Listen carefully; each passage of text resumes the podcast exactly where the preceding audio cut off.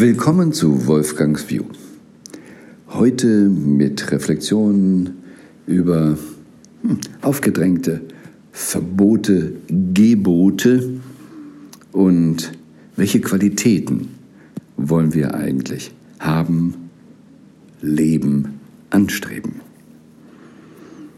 Ich möchte es heute relativ kurz machen, damit du idealerweise dir die Zeit nimmst, auch genau über das was ich jetzt äh, anrege, bewusst werden zu lassen, auch wirklich mal reflektierst und für dich und dein persönliches Leben erstmal auch genau durchdenkst und dann entsprechend entscheidest.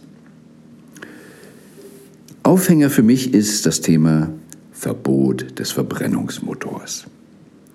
Das ist jetzt ja etwas, was so klassisch die Regierung sagt. Und sie lebt ja gerne mit Verboten. Aber worum geht es eigentlich wirklich, wirklich? Müssen wir oder soll eine Regierung nun sagen, Industrie, ihr dürft das nicht mehr herstellen? Nun sagst du vielleicht ja, aber da ist ja irgendwie was Schlechtes dran. Deshalb ist das gut, wenn Sie das verbieten? Ich sage nein, diese Form des Verbots ist nicht qualitativ gut genug. So wie die Regierungen ticken in der Art, wie sie derzeit vorwärts gehen, richten sie so viel Nonsens und Schaden an. Ähm, aber es ist ja so oft so, wenn man gar nicht in das andere denken kann, dann merkt man es nicht. Also das Gute ist der Feind des Besseren. Und wenn wir uns gerade nur auf der Gutebene wegen, kriegen wir nicht das Bessere. Und es geht darum, dass wir unsere Lebensqualität deutlich verbessern und nicht irgendwelche Verschlechterungen verbieten. Vor einigen Jahren habe ich mal einen Blog geschrieben, da ging es darum, äh, dass äh, die Regierung, der Verfassungsschutz ähm, sich um sehr viel linke Angriffe gekümmert hat. Und dann kamen die NSU-Morde und dann hieß es, oh, wir waren auf dem rechten Auge blind und jetzt müssen wir die Verfassung nach rechts verteidigen. Was für ein Nonsens. Es geht nicht darum, eine Verfassung nach links oder rechts zu verteidigen. Es geht darum, Werte zu verteidigen beziehungsweise konsequent zu leben. Und da muss die Verfassung verteidigt werden, nach oben, nach unten, von vorne, hinten, wie auch immer, und nicht ideologisch links oder rechts denkend. Weil wer diese Ideologie denkt, greift nach meiner Auffassung ja schon die Verfassung an. Ja, und dieses bewusst zu werden. Und jetzt kommen wir zum Verbrennungsmotor. Worum geht es denn? Wollen wir eine Gesellschaft haben, wo gesagt wird, das darf man nicht, das darf man nicht, das darf man nicht? Und dieses Verbrennungsmotor, Abgesehen davon, äh, wir sehen es ja beim VW-Konzern, der Herr Dietz ähm, sagt, das ist sowieso ein Auslaufmodell, lass uns hier Elektrik machen. Haben wir dann damit schon alles richtig erledigt? Ist denn das Elektroauto wirklich, wenn wir unter ökologischen Aspekten das betrachten, die bessere Lösung? Ähm, bei Windkrafträdern war ja schon die Thematik, wie ist die Ökobilanz der ganzen Herstellung und was da in der Natur für Schaden angerichtet wird. Und irgendwo habe ich mal eine Rechnung gesehen, das ist natürlich auch schon einige Zeit her, ganz sicher verbessert haben. Aber da war es so, dass die Ökobilanz sagte, das Windrad muss 25 Jahre arbeiten, um dann überhaupt auf die Plusseite zu kommen. Was machen wir heute? Wie kriegen wir die Batterien denn hin? Welche ähm, Rohstoffe müssen wir wo eben aus der Erde rausholen? Wie werden die Länder, gibt es da Kinderarbeit, gibt's da, was gibt es da alles, was wir messen müssten, um zu sagen, die Batterie fürs Elektroauto ist das Richtige. Aber wenn wir nur sagen, Verbrennungsmotor nein und elektrisches Auto ja, dann gehen wir, wie man so sagt, vielleicht nur in die Wahl zwischen Pest und Cholera. Und dieses ideologische Dagegensein verursacht eben diese Probleme. Also, was wäre, wenn die Regierung sagen würde, liebe Leute, die ihr Verbrennungsmotoren herstellt, wir wollen in der Zukunft, ab 2030, 2035, folgende Kriterien erfüllt sehen. Wie viel Negatives, also CO2-Ausstoß darf sein, aber was wollen wir an Verbesserungen haben? Wirklich die positiven Kriterien rausstellen, das ist das Gebot, das ist unsere Orientierung, das sind die Qualitätsmerkmale, wo wir hinwollen. Und wenn ihr wie das erfindet, dass es mit einem Verbrennungsmotor geht, so what? Ja, lass uns den Verbrennungsmotor dann machen und nehmen und nicht einfach nur etwas verbieten aus ideologischen Gründen.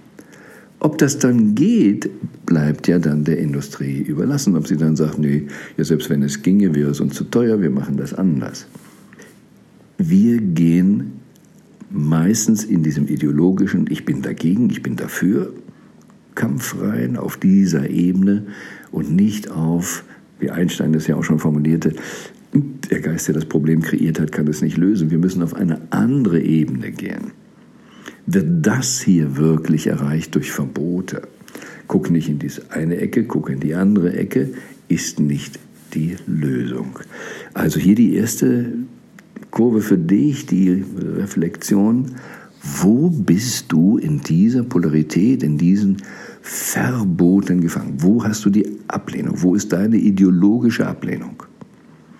Und das andere dann, wenn wir sagen, wir wollen folgende Qualitäten haben, was ist der beste Weg dahin? Eine Denke zu kriegen, wir wollen bessere Qualitäten haben. Wir wollen nicht nur das Schaden, den vermieden haben, nein, wie können wir es viel besser machen? Also nicht nur, wie können wir die Rente finanzieren, sondern wie könnten wir es schaffen, dass alle Rentner richtig mehr kriegen? Wie könnten wir diese Gesellschaft schaffen? Aber ich will nicht, dass du gleich da ins Große gehst, sondern erstmal ganz simpel bei dir. Wo bist du in diesen ideologischen Ablehnungen oder Befürwortungen? Und wo hast du wirklich Qualitätskriterien, die du ganz für dich und dein Leben? Gesundheit, Fitness gehören auch dazu. Wie willst du dann? Was hast du für Qualitätskriterien für deine Familie? für das Zusammenleben der Familie oder für deine Kinder. Dürfen sie dies oder das? Muss es abgelehnt werden? Müssen sie Schule und nicht Schule? Wo ist da der ideologische Kampf? Oder was sind die Qualitäten, die du wünschst, dass die Kinder in der Zukunft haben? Und wie ist der beste Weg, das zu erreichen? In deinem Beruf. Um welche Qualitäten geht es, die du in die Welt bringen willst? Und was ist der beste Weg, das zu erreichen? Das ist meine spannende Aufgabe immer, wenn ich im Consulting, im Coaching bin, mit Selbstständigen äh, sie in Richtung Unternehmertum zu bringen oder eben diesen berühmten Cultural Change auch in einer Organisation zu schaffen. Es geht erst dann, wenn wir diesen Cultural Change viel verbesserte Qualitäten im eigenen Leben annehmen, im nahen Umfeld. Dann können wir auch den Cultural Change wie können wir qualitativ allerbesser leben? Was ist die Vision für 2030, für 2040, für 2050, die wir im deutschsprachigen Raum zum Beispiel leben wollen? Wie soll die Gesellschaft aussehen? Und nicht, was verbieten wir, wogegen kämpfen wir? Dann bleiben wir wirklich nur in alten Mustern der Vergangenheit hängen. Es geht darum, dass wir uns wirklich neu kreieren. Also Bitte reflektiere, wo kommst du aus ideologischen Mustern raus?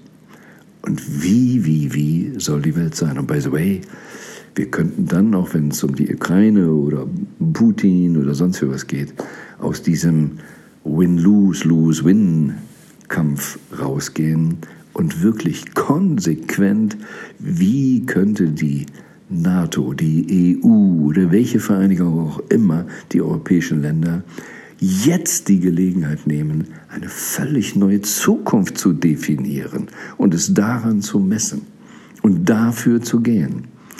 Never fight an existing system. Und wer Law of Attraction kennt, wenn du immer dagegen bist, kriegst du davon mehr. Was ist es? Welche Zukunft wollen wir für uns wirklich, wirklich haben? Und was ist der beste Weg, das zu erreichen? Und das bitte reflektiere mal ganz intensiv zunächst nur über dein ganz persönliches Leben. Hab Freude an einer viel höheren und besseren Lebensqualität. Und sei gewiss, das Beste kommt noch.